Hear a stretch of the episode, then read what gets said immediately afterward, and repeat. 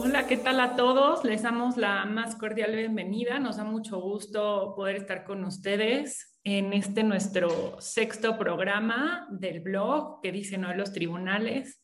Eh, yo soy Denise Tron y me da mucho gusto también saludar a Mariana Ruiz. Hola Denise, muy buenos días, muy buenos días a todos. Muchas gracias por acompañarnos. Eh, en esta ocasión les traemos muchos temas interesantes y esperamos que eh, nos hagan saber cualquier duda que tengan, cualquier comentario. Estaremos al pendiente leyéndolos. Sí, justamente queremos platicarles que creamos ya una cuenta de correo para que podamos estar en contacto con ustedes, poder recibir su retroalimentación. Les damos las gracias porque siempre que cuando asisten a los programas nos dan sus comentarios, pero con este correo podremos mantener comunicación constante y, claro que nos va a ayudar muchísimo saber cuáles son los temas de su interés. En este momento en el chat les, les estoy compartiendo el correo y nos va a dar mucho gusto recibir sus mensajes. Pues ya sin más preámbulo y como dice Mariana, tenemos muchos temas que queremos compartir con ustedes. Vamos a empezar con eh, este programa. Aquí una relación rápida de, de los temas que vamos a tratar. Y el primero de ellos tiene que ver con la legislación en materia de responsabilidades administrativas y vamos a detenernos unos minutos para entender cuál es el contexto que da lugar a una tesis que fue publicada eh, por la Suprema, bueno, que fue publicada el viernes de la semana pasada, una jurisprudencia de la segunda sala. Sí, bueno, a modo de contexto, quisiéramos platicarles un poco de dónde viene eh, todas estas nuevas tesis que están saliendo sobre responsabilidades administrativas tenemos que entenderlas a partir de eh, pues la gran reforma que sucedió en junio de 2018, cuando se creó o se reformaron estas, este paquete de siete leyes que eh, incidían en el tema de la lucha contra la corrupción. Eh, este paquete de las siete leyes refiere a la creación de la Ley General del Sistema Nacional Anticorrupción, eh, eh, a, la creación de la Ley General de Responsabilidades Administrativas, a la Ley Orgánica del Tribunal Federal de Justicia Administrativa y aparte a reformas a otras cuatro leyes, como por ejemplo el Código Penal, la Ley de la Fiscalía General de la República, la Ley de Fiscalización. Entonces, lo que podemos ver con estas reformas en junio de 2018 es que transitamos de un sistema eh, en donde, eh, digamos que las personas eh, no, no, teníamos una participación activa, más bien teníamos una participación limitada cuando se trataba de las faltas de los servidores públicos. Entonces, antes de 2018 nosotros teníamos esta ley federal de responsabilidades administrativas basada en este sistema en el que quien denunciara tenía una participación limitada.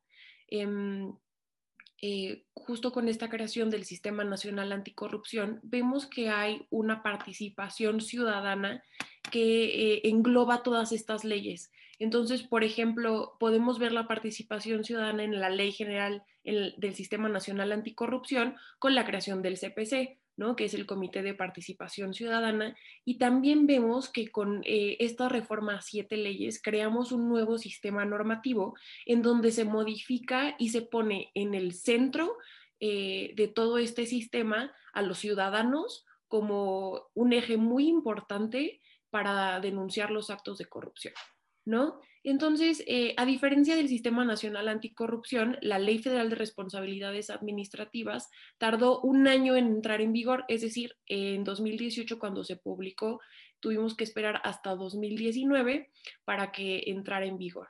Eh, aquí en la Ley General de Responsabilidades Administrativas vemos que las personas eh, los ciudadanos pueden fungir como denunciantes de estos actos de corrupción y además tienen una participación activa en la investigación. Eh, es decir, acompañan todo este proceso y pueden incidir en él empujándolo, ¿no? Eh, por eso se les considera como un tercero en el procedimiento de responsabilidad y pues bueno, estas tesis las va a comentar la licenciada Denise Tron con este preámbulo. Mm, perfecto.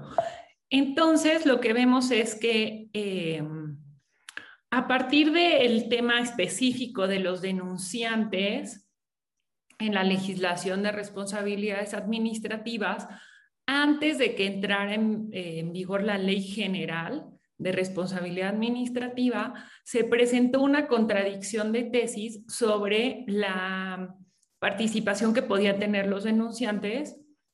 Y voy a, ponerles, ahora en este programa eh, vamos a, utilizar otro, otro modelo, esperemos que les guste, les vamos a, enseñar en la pantalla las tesis completas, que creo que puede ayudar mucho a, que ustedes mismos puedan tener ahí el, texto y, y, en su momento podríamos compartir con ustedes, de hecho, la presentación. ¿no? Entonces, esta tesis de marzo de 2019, que se las, se las estoy mostrando, es una tesis que, una contradicción de tesis que llegó a la segunda sala, específicamente sobre el papel que tenía el denunciante de una, de una, en un em, tema de responsabilidad administrativa, la cual había sido em, eh, desechada o había sido no se le había seguido el procedimiento de investigación, ¿no? Se presenta la denuncia, pero, pero ahí se terminaba el, el procedimiento por decisión de la autoridad. Los denunciantes no tenían un recurso ordinario para poder impugnar esta decisión de la autoridad de no seguir con la investigación y entonces el denunciante acudía al juicio de amparo como un medio para eh, controvertir este cierre, ¿no? O esta falta de inicio de la investigación. Lo que ustedes recordarán que sucedió mucho tiempo eh, respecto de las investigaciones en materia penal con el Ministerio Público, ¿no? Lo que es un caso similar, pero este en el tema de responsabilidades administrativas. También podemos ver que en esta tesis se refería a legislaciones de los estados porque, como lo anticipó Mariana, antes estaba el régimen de la Ley Federal de Responsabilidades Administrativas y cada uno de los estados tenía la libertad de regular el tema de, responsabilidades administrativas eh, solamente ajustándose a la Constitución, pero no se ajustaban a la Ley Federal de Responsabilidades Administrativas. ¿no? Entonces, finalmente en este precedente, en esta tesis de jurisprudencia, la Suprema Corte determinó que era correcto, no había ningún problema que el denunciante no tuviera como este recurso ordinario para, para poder impugnar el, cierre de una investigación y además que no tenía interés legítimo para ir al amparo. ¿No? Entonces, con esto, pues realmente este, este, este precedente cerraba o limitaba la participación de los denunciantes. En marzo de 2020, un tribunal colegiado le eh, resuelve sobre este mismo tema, pero ya bajo la Ley General de Responsabilidad Administrativa. Y cambia completamente el criterio, que aquí lo tenemos a la vista, y reconoce lo que eh, ya anticipaba Mariana, que a partir de la Ley General de Responsabilidades Administrativas, que forma parte del Sistema Nacional Anticorrupción, se reconoce como un elemento central la participación ciudadana. Por lo, y además, la propia ley eh, general de responsabilidades administrativas reconoce eh, aspectos en donde el particular va a participar de manera activa durante la investigación y si como resultado de la investigación se inicia un procedimiento de responsabilidad también tiene una participación activa. Por lo tanto, el criterio del tribunal es en el sentido de que el denunciante sí puede acudir al amparo en caso de que la autoridad determinara no darle inicio a la investigación y además, como vemos en el rubro de la tesis, el denunciante tiene interés jurídico, ya no legítimo como se había planteado ante la, la Suprema Corte inicialmente. ¿Por qué? Porque de, como la ley general ya le reconoce este carácter de parte en, los procedimientos, eh, va a acudir al amparo con interés jurídico. eh, la tesis que se publicó el viernes de la semana pasada es de la Suprema Corte de Justicia, otra vez de la segunda sala, debido a que este criterio del tribunal colegiado entró en contradicción eh, con otro tribunal colegiado que resolvió en, en, el sentido contrario y lo que vemos es que la Corte, la segunda sala de la Suprema Corte, confirma el criterio de que el denunciante tiene interés jurídico para promover juicio de amparo cuando eh, la autoridad determine eh, no iniciar la investigación relativa. ¿no? Es muy interesante esta tesis, recomendamos que la lean, no solamente por lo que hace a la procedencia del amparo, sino que reconoce el papel de los ciudadanos y, de los particulares en el combate a la corrupción. Y si entendemos que esta ley forma parte de todo este sistema nacional anticorrupción que, que Mariana ya nos señalaba todas estas leyes, también el tema de fiscalización, de recursos públicos, de actos de corrupción y de hecho también, e incluso en la materia penal, este criterio abre mucho la posibilidad de la participación ciudadana en todos aquellos eh, procedimientos relacionados con el combate a la corrupción. Em, de hecho, en esta tesis se señala que se deja atrás el criterio que había sostenido la Corte en 2019. ¿No? Entonces, este criterio que sostuvo la Corte en marzo de 2019 queda superado y se sustituye por la tesis 33-2021 de la segunda sala de la, de la Suprema Corte.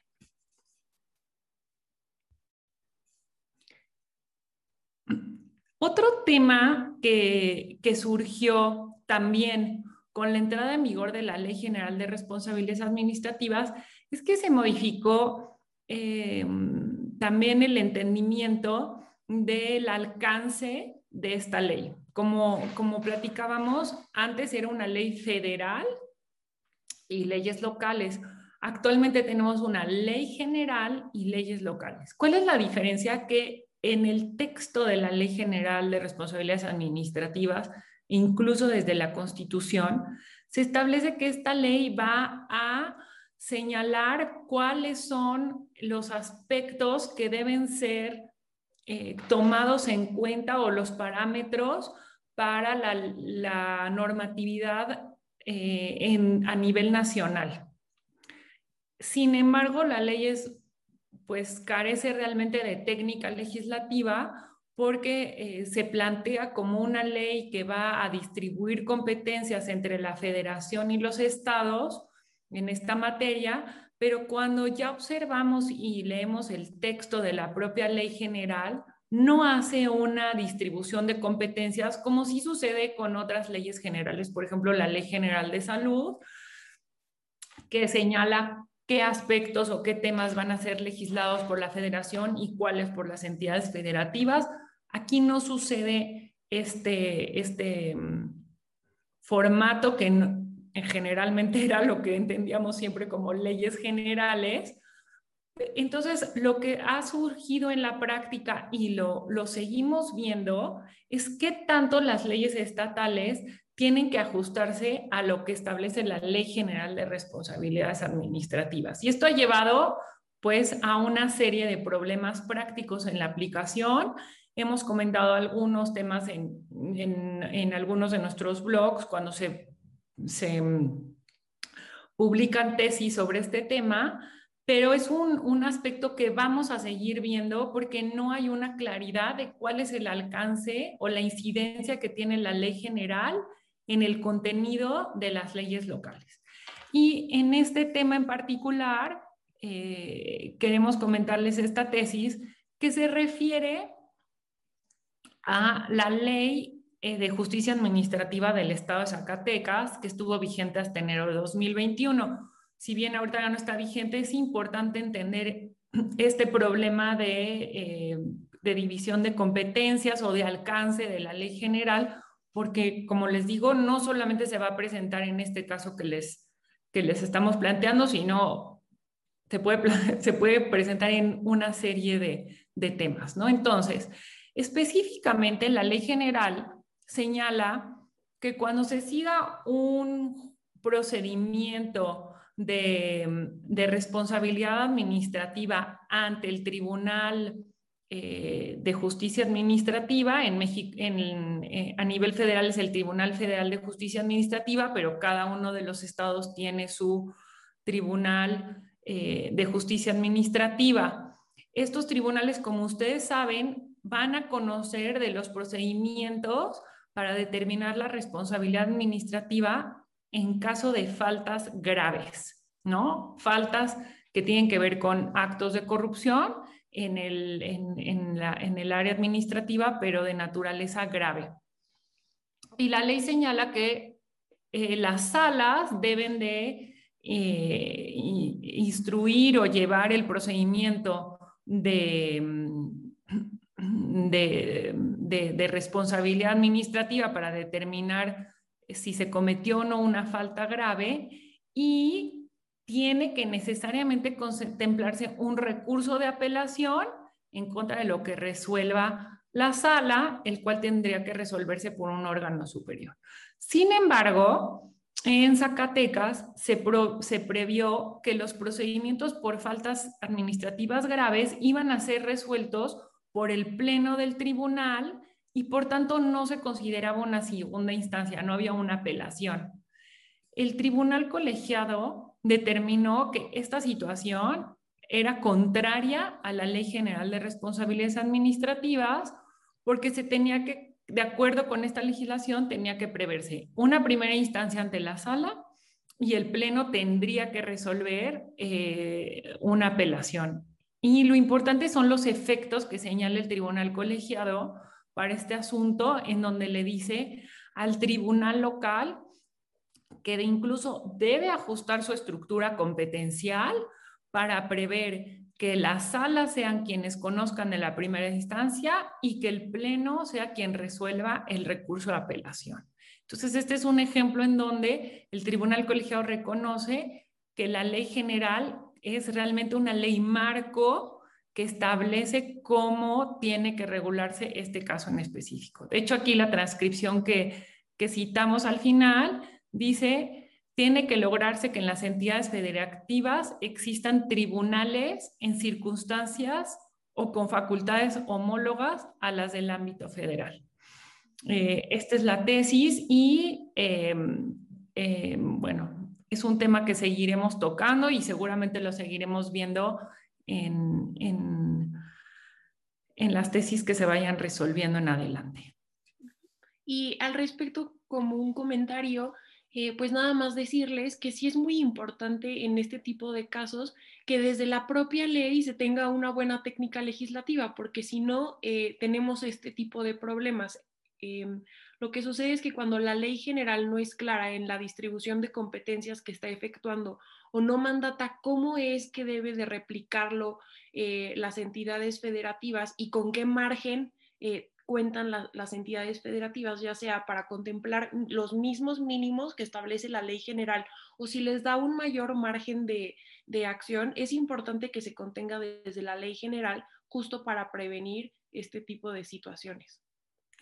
Y de hecho quiero retomar, Rosa Isela Romero nos hace una pregunta que es sobre el tema que veíamos antes.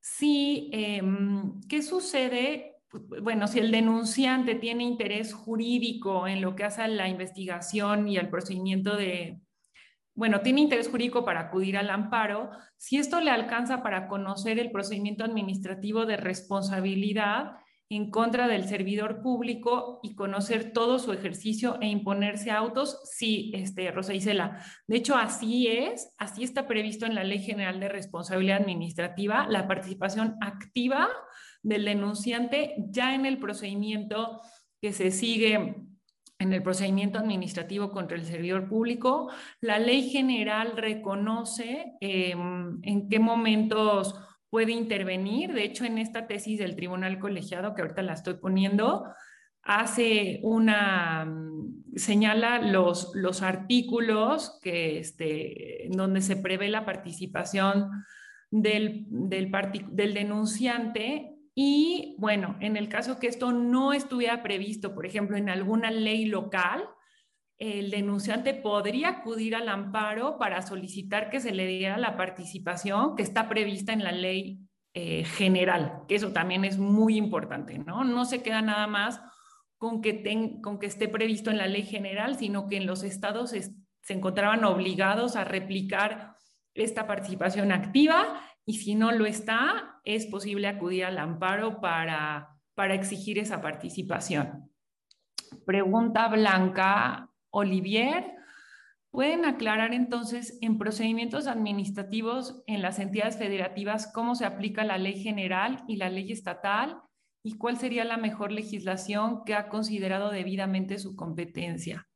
Bueno, em, la ley general realmente mm, por una parte, intenta establecer un marco general, pero, pero no, no lo logra con una buena técnica, como lo decíamos, y además regula la actividad o, cómo va a participar el Tribunal Federal de Justicia Administrativa en el combate a la corrupción, así como los órganos internos de control de las secretarías de Estado del gobierno federal.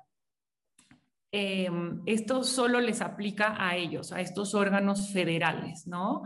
Las leyes estatales van a en materia de responsabilidad administrativa van a aplicar para el Tribunal de Justicia Administrativa del Estado que corresponda y para sus órganos internos de control en las entidades. Entonces, sí tienen un alcance distinto, pero lo que tenemos que considerar nosotros como ciudadanos es que todo aquello que no esté previsto en las leyes estatales, que sí están en la ley general, es posible exigir que, se contemple en el ámbito estatal, sí tendría que ser a través del amparo, pero em, eh, los abogados, las personas que, eh, que, litiguen en, en el ámbito estatal, tienen que conocer muy bien la ley general porque es la base o el marco de, todo este nuevo régimen de responsabilidades administrativas. Caso distinto era antes, en donde realmente la constitución era la que establecía el marco general, como lo veíamos, y la ley federal no era una ley marco. Y con el nuevo sistema, la ley general sí es una ley marco que, incide en los estados. No sé si quieras agregar algo más, Mariana, o este, pues avanzamos. Eh, sí, nada más comentarte que tenemos también una pregunta de Sergio Moisés eh, y te la, te la, hace a ti, así que te la leo, Denise.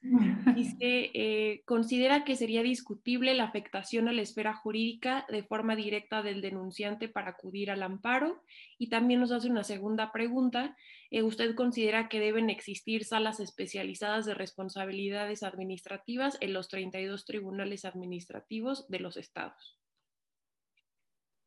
Bueno, em, yo creo que em, no, podemos hablar de la afectación en la esfera jurídica eh, en el caso del denunciante de una manera tradicional, porque tenemos que entender que esta esta participación ciudadana surge del el 113 constitucional que reconoce a los ciudadanos la necesidad de que participen de manera activa en el combate a la corrupción, sin la necesidad de que la, de que es, de, que la falta administrativa incida o tenga una afectación directa en la persona. ¿no? Esta participación activa lo hace corresponsable con el Estado en combatir los hechos de corrupción y parte de reconocer que la corrupción no solo le afecta al Estado, sino nos afecta a la ciudadanía en general. Y de ahí es que viene el reconocimiento de un interés, eh, bueno, primero el reconocimiento en, todo el sistema, en todas las leyes del Sistema Nacional Anticorrupción de la participación ciudadana y número dos, el caso específico de la participación de los denunciantes, ¿no? Entonces, cambia eh, este mm, concepto tradicional que teníamos de la afectación a la esfera jurídica en el amparo eh, cuando ya eh, analizamos cómo surgió el Sistema Nacional Anticorrupción y yo creo que incluso nos reta a los ciudadanos a buscar tener una participación mucho más activa y no solo esperar a que nos afecte en lo personal, ¿no? Sino también eh, hacernos corresponsables con las autoridades en el combate a estos actos que, afectan a la sociedad en general. Y, bueno, muchas gracias por esta pregunta porque realmente es muy interesante y, nos hace reflexionar mucho más sobre estos temas, ¿no? Este, muchas gracias, Sergio Moisés. Y la segunda que nos dices es si deben existir salas especializadas de responsabilidades administrativas en los 32 tribunales administrativos. Bueno, em, realmente ahí es parte como justo del problema que la ley general no es tan clara en cómo se tenía que ajustar las leyes locales. Lo que sí es que el Tribunal Federal de Justicia Administrativa originalmente planteaba que tenían que tener cinco salas especializadas en todo el país para conocer de temas o de, procedimientos de faltas administrativas de servidores públicos federales y lo que vemos al día de hoy pues es que ha sido muy lento esta adecuación de o este nombramiento de hecho desde los magistrados anticorrupción en, eh, a nivel federal, ¿no? Y en los estados, la verdad desconozco cómo ha ido avanzando este tema, pero si vemos el ejemplo de, del ámbito federal, Em, pues, pues vamos muy lento, ¿no? De hecho, Mariana y yo eh, participamos en, en, una serie de, de, juicios de amparo que promovió el Comité de Participación Ciudadana para la implementación eh, de, de, todo este del Sistema Nacional Anticorrupción. Y bueno, pues si, si consideran que, que, es interesante o importante este tema, con muchísimo gusto podríamos eh, organizar un, un programa en el que este, analicemos qué, cuál era el objetivo o lo, que buscaba el Sistema Nacional Anticorrupción y cómo vamos al día de hoy, ¿no? Cómo va la, realmente, si es una realidad o no lo que, lo que se legisló en el 2018. Igual Blanca nos pregunta eh, qué es una ley marco y bueno, para, para explicarte Blanca, eh, comentarte un ejemplo. Yo creo que es más fácil explicar a partir de ejemplos. Eh, por ejemplo, eh, la Ley General del Sistema Nacional Anticorrupción es una ley marco, porque aunque si bien establece, eh, los estados tienen sus propias leyes del sistema estatal anticorrupción, establece la ley general, digamos, esta base o este piso, este piso mínimo que deben de establecer las legislaciones locales y, em, digamos, para que sean réplicas en cuanto a los derechos que protege esta ley. Un ejemplo podría ser en donde no se respeta lo que dice la ley general, en donde no se cumple lo que dice la ley marco, es que eh, hubo el caso de que, por ejemplo, en Baja California, la ley general dice que deben de existir cinco... Eh, ciudadanos que formen parte del Comité de Participación Ciudadana. Y, por ejemplo, en Baja California se diluyó la participación ciudadana señalando otras autoridades que participarían en el sistema anticorrupción. Entonces, eh, aquí es un ejemplo de cómo no se está respetando eh, las mismas atribuciones y los mismos derechos que protege una ley, una ley marco. Este, y que bueno, eso ya genera un conflicto y que puede, puede acudirse a juicio, ¿no? Para, para resolverlo. Muchas gracias, Mariana. Pues gracias realmente por sus felicitaciones y sus comentarios. Este, seguimos con, con otro tema. Este tema también es muy interesante. Eh, justo hemos visto que hay una mayor protección eh, en el sistema judicial a las mujeres. Y bueno, quisiéramos empezar comentándoles un amparo directo en revisión em, que resolvió la segunda sala de la Suprema Corte y que es muy interesante. Em, en este caso, eh, lo que sucedió fue que el Tribunal Federal de Conciliación y Arbitraje em, resolvió que una trabajadora de confianza, es decir, trabajaba para el gobierno, eh, embarazada, había sido despedida de forma injustificada, eh, por lo que se ordenó que se le indemnizara por el despido discriminatorio, pero no se le otorgó el derecho a que, a que tuviera una reinstalación en su empleo. Em, este caso llegó a la segunda sala em, y la segunda sala analizó que efectivamente A nivel constitucional, la protección a los trabajadores se encuentra en el artículo 123. Este artículo 123 hace la distinción en dos de sus apartados, el apartado A y el apartado B, eh, dividiendo a los trabajadores, digamos, privados o los que trabajan en la esfera privada y los que trabajan en la esfera pública, regulados en el apartado B. Eh, entonces, como aquí se trataba de una trabajadora de confianza eh, del sector público, al haber sido despedida, no tenía derecho a una reinstalación. No obstante, la segunda sala resolvió que no solo se trataba de una mujer que estaba trabajando en la esfera pública como trabajadora de confianza, sino que también se tenía que tomar en cuenta su calidad de embarazada eh, que la ponía en una situación de mayor vulnerabilidad. En este caso resolvió que eh, las mujeres que se encuentran en este estado por razón de su embarazo tienen una estabilidad o inamovilidad en el empleo, que es, un principio que debe de regir para su protección para eh, la, protección de las mujeres embarazadas. Entonces, con base en este principio, se actualiza una excepción a la regla general eh, prevista en la Constitución que los trabajadores de confianza carecen de estabilidad en el empleo.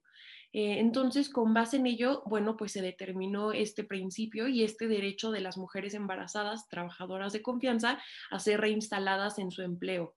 Em, eh, igual con relación con esta tesis, antes de cambiar a la siguiente, em, hay otro criterio que nosotros ya les habíamos comentado, ya tiene desde el blog 8 a principios de año, y en este blog eh, también se habla de este principio de estabilidad laboral reforzada.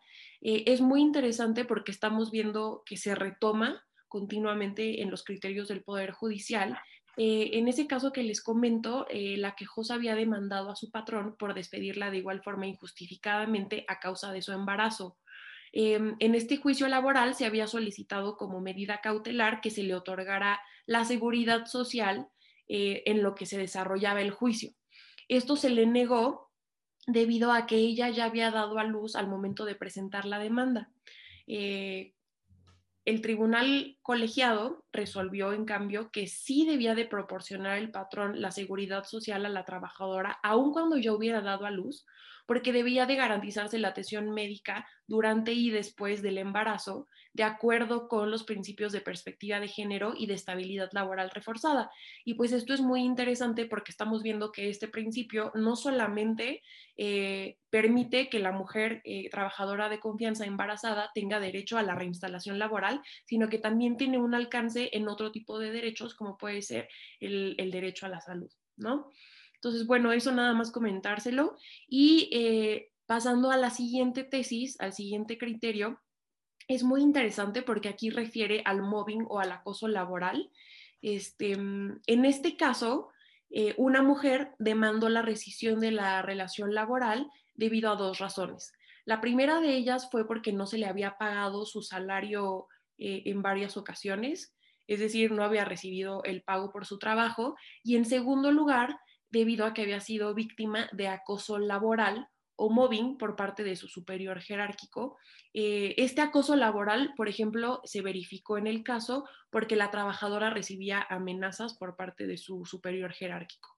Em, cuando llega este caso a la Junta, se limitó a analizar lo relativo a, la acción de rescisión de la relación de trabajo, es decir, no analizó este otro factor que refiere al acoso laboral. El tribunal sostuvo, em, ya en, amparo, ¿no? El tribunal ya sostuvo que em, ante una demanda de la trabajadora en el que se señale el acoso laboral, la Junta debe tomar medidas cautelares eh, porque hasta en tanto se resuelva el juicio, pues bueno, la trabajadora regresa a trabajar.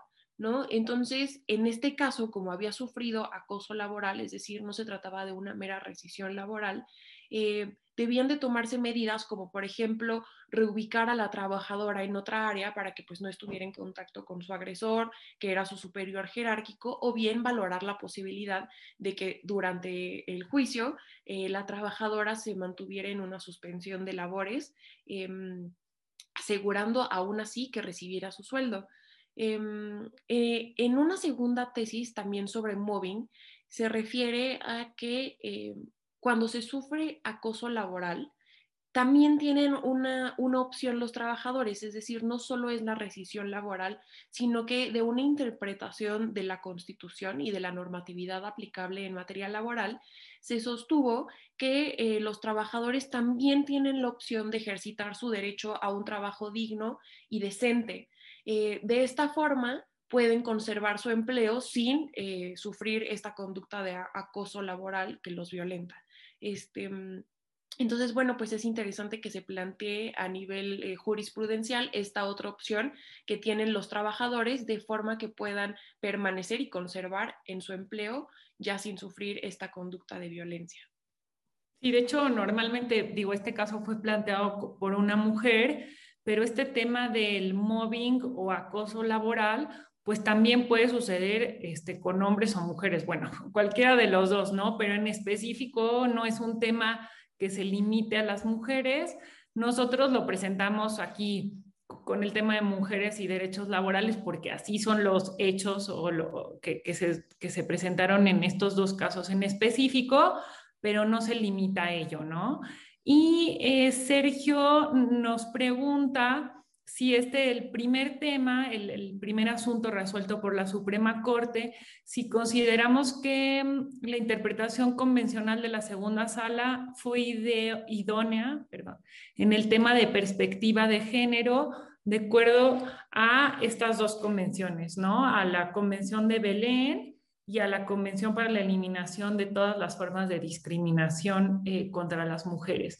Si vemos en los tribunales, en la Suprema Corte, esta tendencia de em, reconocer estos esfuerzos que se han tenido a nivel internacional para eliminar la discriminación en contra de la mujer y también los temas de violencia, que tal vez en México lo vemos más este, hacia las mujeres y los niños, pero a nivel internacional pues hay toda una serie de, otros grupos que también sufren tanto discriminación como violencia, ¿no? En Estados Unidos vemos todo el movimiento eh, de los em, eh, afroamericanos, de los asiáticos. Realmente creo yo que eh, tanto el tema de la discriminación y la violencia contra grupos específicos está permeando en la sociedad y por supuesto que está llegando a los tribunales. Em, en el caso de que comentamos, sí, sí hay un tema de perspectiva de género, porque el hecho de que una mujer, eh, el tema del embarazo de la mujer, pues es un tema que solo puede presentarse eh, entre las mujeres y, ha sido un, un, tema que hemos vivido por muchos años, ¿no? El, el, trato diferenciado a las mujeres cuando llegan a este estado de, del embarazo. Entonces, pues definitivamente que las convenciones y el derecho internacional va teniendo cada vez más un impacto en lo que están resolviendo los tribunales en nuestro país. Y ah, ojalá... Sí. Además, nada más eh, para complementar, pues yo sí veo que hay una mayor protección en este caso, eh, eh, una mayor protección que claramente se basa y se alimenta del marco internacional, porque no solamente se ordena la indemnización por el despido, sino que ahora también se da otro nuevo derecho, otra nueva protección, que es la posibilidad de que la trabajadora sea reinstalada en el empleo, ¿no? Eh, digo, esto no es obligatorio, la trabajadora es quien decide al final si sí si, lo toma o no lo toma, pero yo creo que lo importante aquí es que exista la posibilidad y exista eh, este derecho a la reinstalación como un reconocimiento de la, del estado de vulnerabilidad que tiene la mujer en este momento, ¿no? Entonces, yo creo que sí hay una integración del marco internacional, incluso en los criterios que hemos estado viendo recientemente. Eh, ya no solamente se hace la referencia al marco nacional, por ejemplo, en tema de derechos de comunidades indígenas, también se hace referencia a marco internacional y digamos que hemos visto no sé si concuerdes conmigo, Denise, pero que las tesis, eh, los últimos criterios em, se nutren de este derecho internacional y la verdad es que son mucho más ricas porque ya sus fundamentos no solamente son eh, pues en derecho nacional, ¿no? Sino que ya integran todo este marco y yo creo que también nos impulsan a nosotros eh, como este, eh, personas que estamos en la materia de lleno a seguir estudiando ahora el marco internacional. Sí, totalmente de acuerdo, Mariana.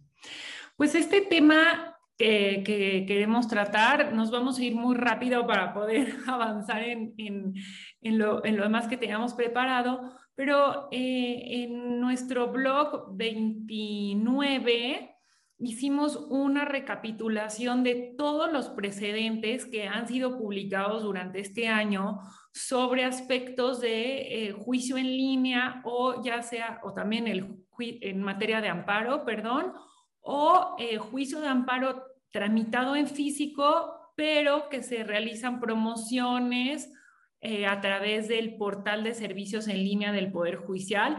Les recomendamos mucho, si no lo han podido ver, que lo consulten. Es una compilación muy buena que hizo Mariana.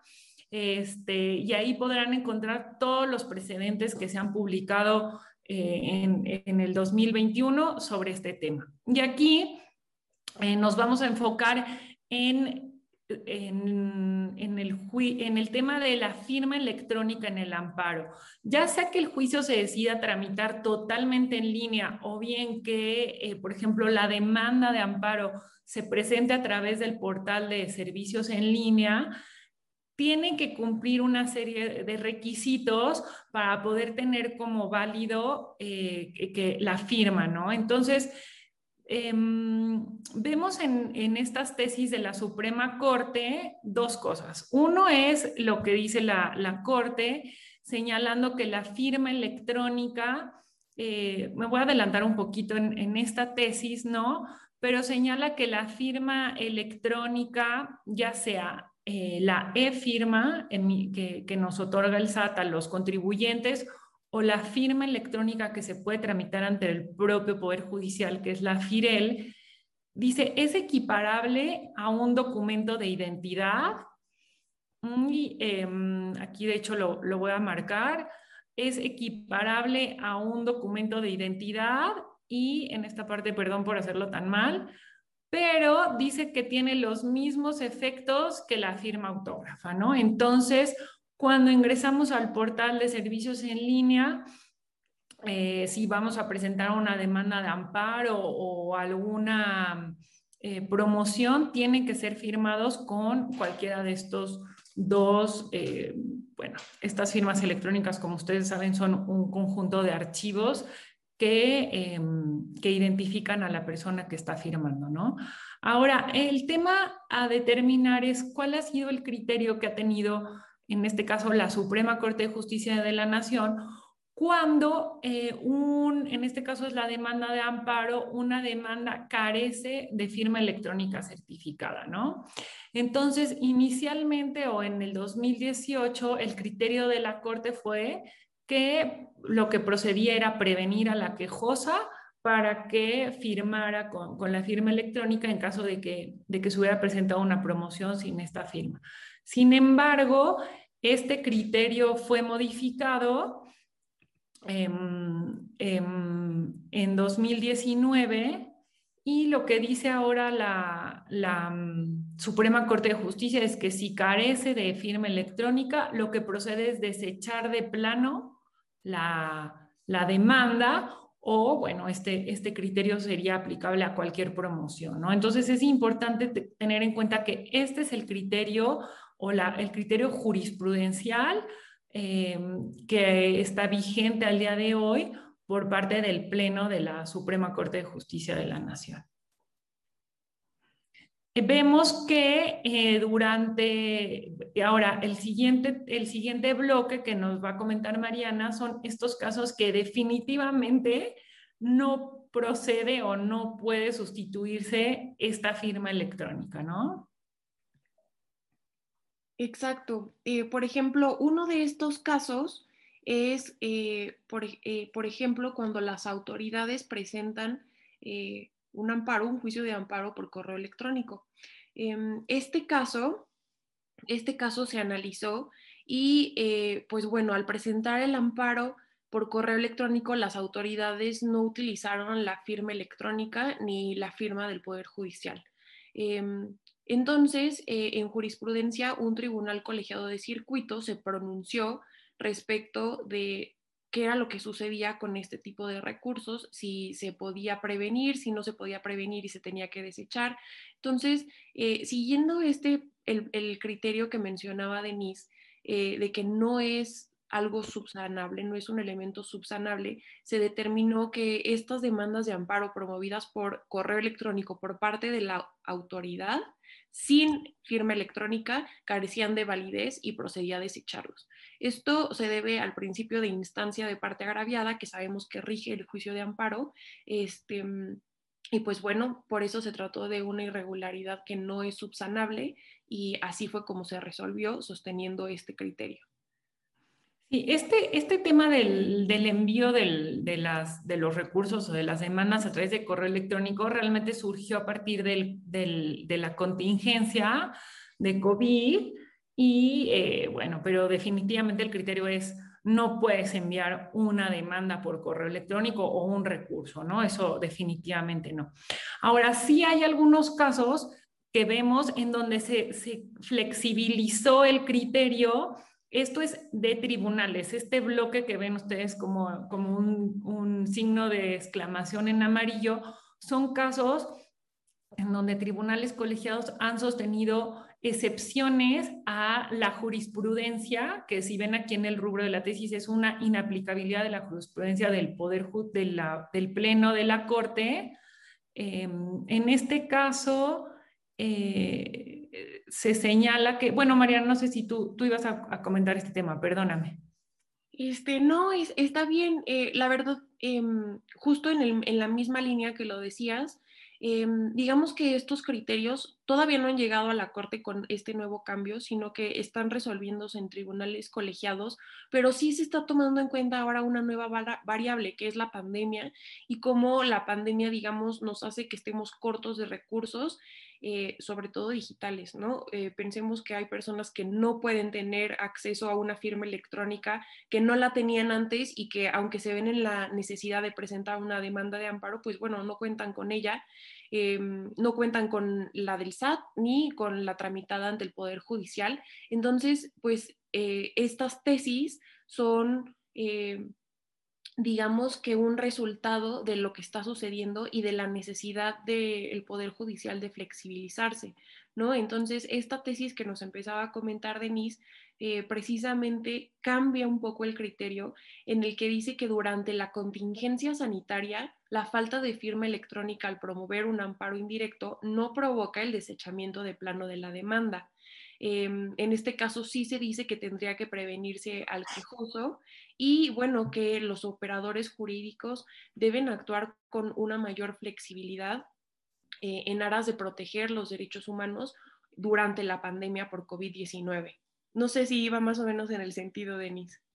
Sí, justamente, y de hecho va en la línea de la pregunta que nos hace o el comentario que nos hace Sergio Moisés Gutiérrez de cómo vemos las situaciones de amparo por el artículo 15, cuando hay un tema, por ejemplo, para imposibilitar, para promover el amparo, eh, ¿qué, pasa, no? Vamos, si quieren, a, tomar, eh, me voy a saltar entonces un poco al tema penal, justamente ahí, eh, Mariana, si tú no los puedes como comentar, justo se contempla este, este supuesto, ¿no?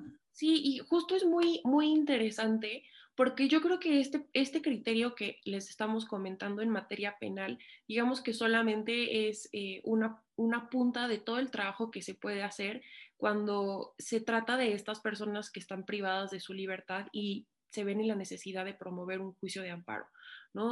Em, en este caso que les vamos a comentar, eh, se resolvió eh, que existe la, excepción de em, promover el juicio de amparo sin firma electrónica em, cuando el reo eh, tenga un tema de ataque a la libertad personal, como por ejemplo lo sería el traslado del reo a un diverso centro de reclusión sin intervención judicial. En este tipo de casos no se requiere em, que se cuente con la firma electrónica de, en este caso del reo, eh, para promover el juicio de amparo de forma válida.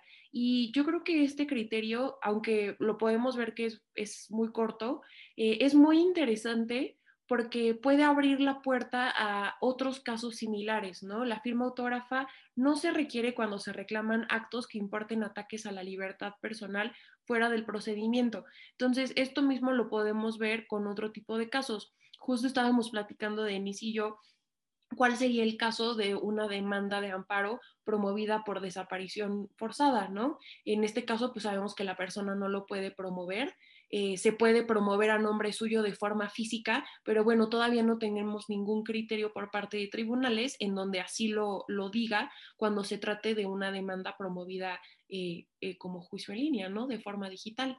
Entonces, pues sí, yo creo que resolviendo la pregunta, este sí se hacen algunas modificaciones cuando se trata de una persona que pues no tiene los recursos eh, como aquí, eh, ¿no? un reo para poder contar con su firma electrónica y sí estamos viendo una mayor flexibilidad por parte del Poder Judicial en todo este tipo de casos.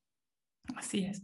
Y finalmente, en cuanto a la firma electrónica, queremos comentarles que existe una eh, dos criterios distintos de tribunales colegiados que en su momento tendrán que llegar a la corte para ser resueltos. Y esto tiene que ver con quién va a firmar una demanda de amparo eh, con firma electrónica cuando sea promovida a través del sistema en línea, ¿no? Entonces, como ustedes saben, eh, pues cuando una persona moral, una empresa promueve amparo, de manera tradicional, quien firma es el representante legal. Pero, ¿qué sucede? Las empresas, las personas morales, sí tienen una firma electrónica otorgada por el SAT. Esto llevó a, que se presentaran este caso de la demanda de amparo presentada en el sistema, en el portal de servicios en línea, firmando con la firma electrónica de la empresa. ¿no? Entonces, pues en la vida real esto sería imposible porque una persona moral no hay, o sea, no tiene la, existencia real para firmar, pero sí tiene una existencia eh, virtual y puede firmar una demanda, pero ¿qué sucede con esta firma, no? Entonces encontramos dos criterios. Uno de un tribunal colegiado que dice, en este supuesto se debe de prevenir a la persona moral quejosa para que sea su apoderado o representante legal quien suscriba la demanda con su firma electrónica en lo personal. Y por, otro, o por otra parte, otro tribunal colegiado dice, no, este, si se reconoce la existencia de la firma electrónica este, del SAT, bueno, la tesis dice fiel, pero sabemos que ahora se llama e-firma, esto sí tiene validez y sí procede a hacerlo de esta manera. Eh, a, todas luces es un tema muy interesante que nos estamos enfrentando a estos temas o problemas por, por el desarrollo tecnológico y lo dejamos sobre la mesa porque no hay una, una, un, criterio ya definido por la Corte, pero en su momento y en cuanto se publique y suceda, pues nosotros les daremos cuenta de ello, ¿no? Nos quedan pues realmente casi que 10 minutos, Mariana, entonces eh, trataremos de abordar otros dos temas que tenemos preparados para ustedes. Sí, pues bueno, este, este tema ya estamos cambiando radicalmente de materia. Ahora entramos, este, pues bueno, a materia fiscal laboral. Em, en este caso les queremos comentar un poco em, cómo se regulan las propinas eh, y cómo se graban las propinas de los trabajadores que están en, todos estos, eh, en este giro de restaurantes, bares, hoteles y análogos, eh, y cómo está regulado por la ley federal y, qué es lo que dice la ley del impuesto sobre la renta. ¿no? Entonces, bueno, em, en estos casos, la ley federal del trabajo establece en sus artículos 346 y 347 em, que las propinas son parte del salario de los trabajadores, es decir, son, parte... Eh, bueno, pues de los ingresos que perciben, ¿no? Eh, en tesis aislada, un tribunal colegiado eh, justo hizo esta distinción entre cuándo deben de considerarse como una prestación laboral del patrón y cuándo deben de considerarse como una gratificación de los clientes. Em, eh, esto también viene del análisis de estos dos artículos que les comento de la Ley Federal del Trabajo. Este, y bueno, se trata de una prestación laboral cuando es expresamente aportada por el patrón, es decir, siempre se recibe la misma cantidad, ¿no? Y por su parte, se, se trata de una gratificación eventual cuando las propinas provienen de terceros. Y es eventual porque, pues bueno, algunos días podrán recibir más, otros días podrán recibir menos, ¿no? Entonces, eh, la distinción para efectos en materia fiscal justo es muy importante porque solamente recae cuando eh, estas propinas sean recibidas por parte del trabajador como una prestación laboral expresa. ¿No?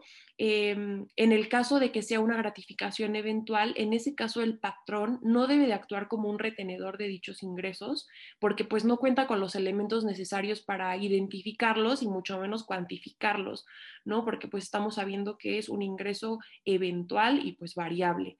Entonces, em, de acuerdo con el artículo 346 de la ley federal, eh, se resuelve que el patrón está legalmente impedido eh, para actuar como retenedor del el impuesto sobre la renta de parte de este ingreso que obtiene el trabajador.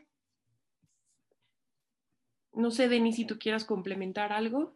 No, perfecto. Y si quieren pasamos al otro tema que también es en materia fiscal, pero eh, específicamente de la reconsideración administrativa que está prevista en el artículo 36 del Código Fiscal. Aquí en, en la pantalla pueden ver los párrafos tercero y cuarto de este artículo, que eh, le dan esta posibilidad al contribuyente de tener una, pues un segundo momento o una nueva, ahora sí que perdón por la palabra, pero otra reconsideración ante la propia autoridad eh, fiscal. Vamos a poner el SAT para, para hacerlo mucho más fácil la exposición, cuando eh, pues no, no interpuso medios de defensa eh, ordinarios, ¿no? O cuando transcurrieron ya los plazos para presentarlo, tendrá la posibilidad de tener esta reconsideración administrativa, la cual se presenta ante la propia autoridad fiscal. Y comentamos dos tesis eh, sobre esta reconsideración administrativa. La primera de ellas es cuál es el alcance de esta, de esta, eh, de esta no, no, si ven la ley dice que esta reconciliación administrativa no constituirá una instancia, pero bueno, vamos a, llamarlo como una instancia porque no es como tal un procedimiento. En, el, en este supuesto, en el primer supuesto donde ven que dice alcance, el contribuyente eh, pretendió eh, controvertir una eh, resolución de la autoridad fiscal en el que se determinó un crédito fiscal y, e hizo valer en, en, la reconsideración violaciones que sucedieron durante el procedimiento de fiscalización. Vamos a pensar que fuera una revisión de gabinete o una visita domiciliaria que da como, como resultado la determinación de un crédito fiscal pero el contribuyente en la reconsideración planteó violaciones que, se presentaron en el procedimiento de fiscalización. Como respuesta, la autoridad administrativa le dijo, perdóname, pero en la reconsideración administrativa yo solo puedo revisar la resolución en donde se te determina el crédito fiscal y yo no puedo irme hacia atrás para revisar qué sucedió durante el procedimiento de fiscalización. En esta tesis, lo que resuelven es que, eh, contrario a lo que sostiene la autoridad fiscal, que la reconsideración administrativa sí puede eh, y debe incluso la autoridad resolver respecto tanto de lo que sucedió o las violaciones que se puedan presentar en el procedimiento eh, de fiscalización como en la resolución administrativa. Esto pues porque justo el procedimiento de, fiscalización son los actos que le dan origen a la resolución. ¿no? Entonces, con esta tesis eh, se amplía o, se determina, se define cuál es el alcance del análisis que se, o de la, de la, litis que se plantea en la reconsideración administrativa del tema, ¿no? Más que la litis, perdón. En el segundo aspecto o la segunda tesis se dice que em, más bien dos tribunales colegiados entraron en contradicción respecto de si el contribuyente podía aportar nuevas pruebas en, respecto de las que fueron aportadas durante el procedimiento de fiscalización, si al llegar a la reconsideración administrativa podía presentar o aportar nuevas pruebas. Al resolver esta contradicción de tesis, la, la, segunda sala de la Suprema Corte determinó que no se pueden ofrecer nuevos medios de prueba, sino que tiene que limitarse a lo que ya fue desahogado durante el procedimiento de fiscalización, pero el particular sí puede eh, presentar argumentos y, eh, nuevos y relacionarlos con las pruebas que ya habían sido ofrecidas durante o aportadas durante el procedimiento de fiscalización. ¿no? Entonces, em, en, estos términos, esto ya quedó resuelto por la segunda sala en contradicción de tesis y em, este criterio creo que es relevante. Creo que todavía nos puede dar tiempo de, de comentar esta, esta tesis. Ok, pues muy brevemente les comento, igual esta tesis es en materia penal y es referente a la prisión preventiva. Eh, como medida cautelar. En este caso, un tribunal colegiado determinó que es ilegal imponer prisión preventiva como medida cautelar eh, cuando esta prisión preventiva se base en apreciaciones subjetivas del juez de control. Em, por ejemplo, estas apreciaciones subjetivas fueron que la persona viaja frecuentemente, tenga varios domicilios o tenga eh, unas circunstancias económicas que le permitan de forma sencilla su desplazamiento. Em, en este caso, la postura del tribunal colegiado se debió a que, de acuerdo con el artículo 19 de la Constitución Federal, la prisión preventiva es una medida excepcional, por lo que únicamente procede cuando no haya otra medida idónea. Entonces, no puede basarse el juez de control solamente en estas medidas en, estas, eh, eh, en este análisis o apreciación subjetiva, eh, por ejemplo, de los varios domicilios, circunstancias económicas o la facilidad que tiene para viajar, sino que debe de analizar si no hay otra medida menos restrictiva que permita lograr pues el mismo, el mismo objetivo. Es decir, que la persona imputada pueda, pueda acudir a su comparecencia, pueda protegerse a la víctima y también pueda protegerse a los testigos. Y pues bueno, eh, se lo comenté de forma muy, muy rápida, muy breve, pero creo que ahí está toda la información y pues espero que les haya servido. Sin duda fueron temas muy variados eh, en tema de derecho de las mujeres, ¿no? Vimos materia laboral, vimos materia fiscal, administrativa, este, espero que no los hayamos abrumado con tantos cambios de materia tan rápido Em, pero pues bueno, también comentarles que es muy importante para nosotros que nos den su feedback, que nos comenten qué, qué es la parte que más les, les gusta eh, de los análisis, de todo, para que nosotros podamos también ir mejorando. Este, y pues muchas gracias por acompañarnos hoy. Sí, nada más antes de cerrar, para eh, comentar, eh, Sergio Moisés Gutiérrez nos dice de que dice que por qué realizar apreciaciones subjetivas en la medida de prisión preventiva si el 19 constitucional es claro en las conductas delictivas que ameritan la medida. Eh, eh, mira, esta tesis no entra tanto a detalle, no, no tenemos este, pues, la sentencia y, como para ver si es un caso de estos, de, de los supuestos que ya están en la Constitución, o si fuera realmente nada más como una medida eh, cautelar, pero te pedimos que nos des oportunidad de, buscar la, sentencia, eh, como ver realmente cuáles son los hechos y con gusto, este, eh, pues si nos mandas tu, nos escribes, ahora sí que aprovechando y haciéndole anuncio a nuestro correo, si nos mandas tu, correo a nuestra cuenta, te, daríamos respuesta a esta pregunta. Aquí están los datos en, la página de intelijuris.com. Pueden eh, tener acceso a todos nuestros blogs, que ya al día de hoy son 31.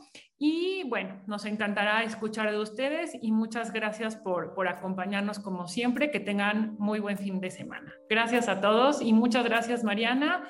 Y por supuesto, gracias a IntelliJuris por eh, pues este excelente trabajo y esta plataforma que, que nos ayuda a estar conectados a pesar de la pandemia, de la distancia y, nos ayuda a, a tenerlos más cerca. Gracias.